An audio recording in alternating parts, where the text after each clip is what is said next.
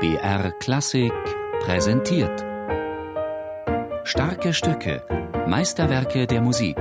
Immer samstags um 17 Uhr auf BR Klassik.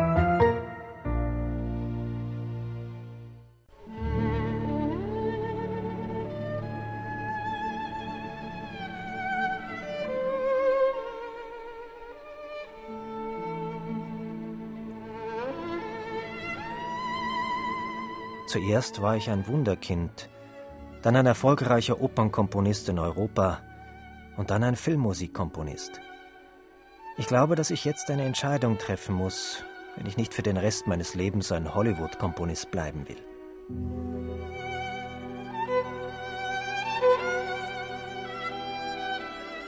Sieben Jahre ist Erich Wolfgang Korngold in Amerika im Exil gewesen.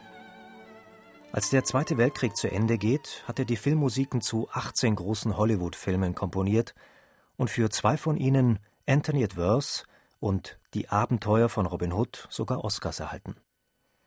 Doch bei allem Erfolg in der neuen Welt, Korngold sehnt sich zurück nach der alten Heimat, nach Europa, nach der abendländischen Musiktradition. Der Komponist wendet sich wieder ganz bewusst den traditionellen Gattungen zu, sein Violinkonzert D-Dur, Opus 35 von 1945, ist das erste große Werk dieser Neuausrichtung. Mit ihm hofft Korngold in Europa Gehör zu finden und an die alten Erfolge anknüpfen zu können. Doch gehen über zehn Jahre als Filmmusikkomponist nicht spurlos an einem vorüber. Korngold hüllt sein Konzert in einen schwelgerischen Sound, der einem großen Hollywood-Schinken im Breitwandformat und glühendsten Technicolorfarben alle Ehre gemacht hätte. Und auch die grandios ausschwingenden Themen borgt sich der Komponist zu großen Teilen aus seinen Filmmusikpartituren.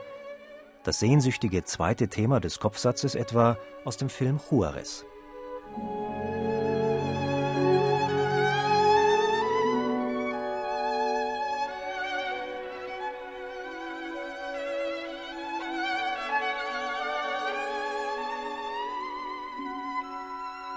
Was ich ganz spektakulär finde an dem Korngold-Konzert ist das Konzept. Denn Korngold hat einfach ganz lässig in seine Schublade gegriffen und hat existierende Filmthemen miteinander verwoben und daraus ein opulentes, irrsinnig schönes, vor Romantik überhaupt triefendes und Virtuosität spritzendes Violinkonzert gestrickt, das zum einen irrsinnig schwierig ist, zum anderen aber, ich muss es gestehen, leichter als Mozart, weil es ist eine Virtuosität, die man beherrschen kann. Es ist wie so eine Art sicherer Trippelsalto vorwärts und bei Mozart ist es immer so, man springt und weiß nicht, wo man landet. Ist das Seil noch da oder fliege ich jetzt bei den Krokodilen runter?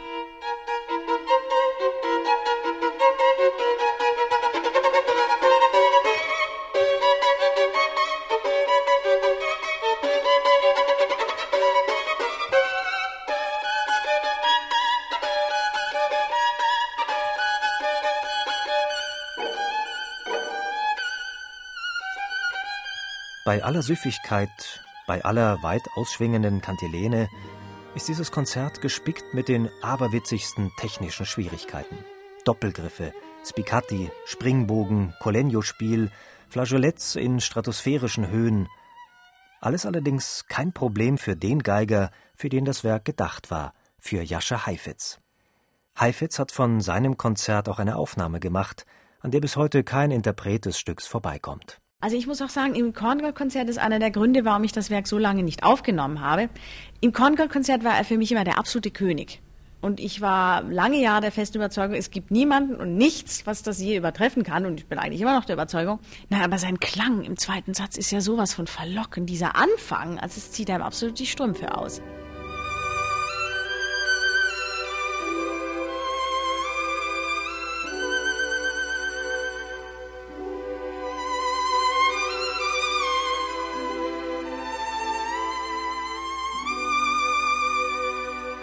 Anne-Sophie Mutter setzt dem Heifetzschen Lichtbogen ihre ganz eigene Sicht entgegen. Dunkler, verhaltener, sinnender. Manchmal meint man fast Blue Notes zu hören.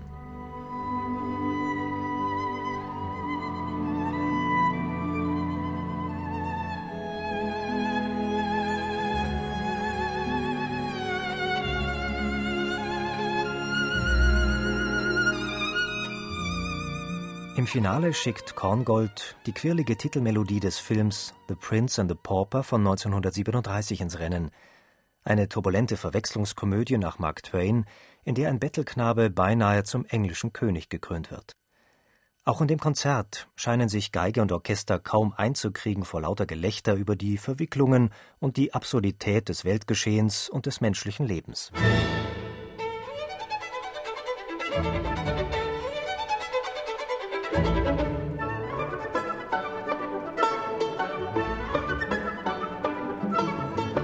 Doch anscheinend war sowohl in Europa als auch in Amerika 1945 kaum jemanden so recht zum Lachen und nach idealistisch großem Gefühl auch nicht. Nach seiner New Yorker Premiere wurde das Violinkonzert in der New York Times als Hollywood-Concerto abgetan. Korngolds Musik schien, spätromantisch tonal, wie sie nun mal war, schon einer Welt von gestern anzugehören. Heute allerdings gilt das Violinkonzert als eines der ganz großen Violinkonzerte des 20. Jahrhunderts. Ganz anders als die Meisterwerke von Berg, Strawinski oder Bartok. Und doch mit seinen süchtig machenden Melodien, seiner tiefen Originalität und seinem mitreißenden Schwung würdig, ihnen an der Seite zu stehen.